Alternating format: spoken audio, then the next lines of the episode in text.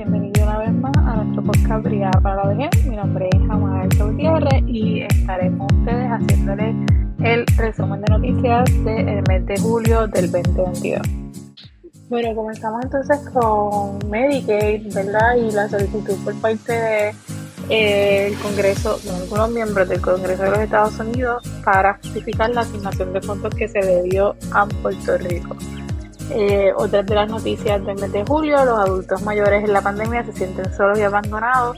Eh, las llamadas en la línea Paz con relación a personas mayores de 60 años que tienen sentimientos de abandono eh, continúan. Eh, con relación a Luma, se encuentra bajo investigación los sitios de Jayuya y Santa Isabel, como ustedes saben que ocurrió y durante agosto y septiembre debe haber una reducción en el recibo de luz. Eh, con la fuerza los adultos mayores en la isla, según el censo 2020, se revela que la población es más independiente, tienen menos veteranos eh, y hay una reducción en la responsabilidad del cuidado de sus nietos y todavía tenemos que estar conscientes que todavía vemos la entrada de los baby boomers.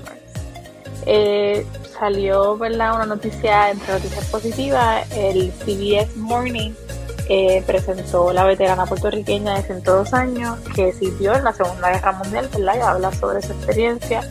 Miembros del Congreso de los Estados Unidos piden anular la jurisprudencia con relación a los casos insulares que nos permitirían la igualdad de fondos. Se necesitan maestros retirados para este próximo año escolar en las escuelas y eh, se anunció el pago de los 100 dólares de bonos de medicamentos pensionados, que son personas que reciben eh, retiro del gobierno central, maestro y la judicatura. Eh, el Foro Económico Mundial revela que las mujeres serán más afectadas por el, alza de precios en los países y recordemos que la mayoría de la población mayor de 60 años en la isla es mujer.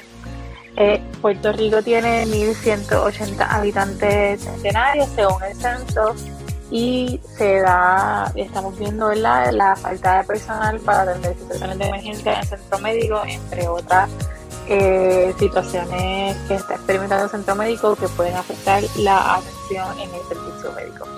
Esas son las noticias ¿verdad? del mes de julio que impactan de alguna forma u otra a nuestra población vieja en Puerto Rico. Recuerden eh, darle like, compartir eh, y seguirnos para más información. Si les interesa algún tema en particular que hablemos en nuestro podcast, nos lo pueden dejar en los comentarios. Hasta la próxima.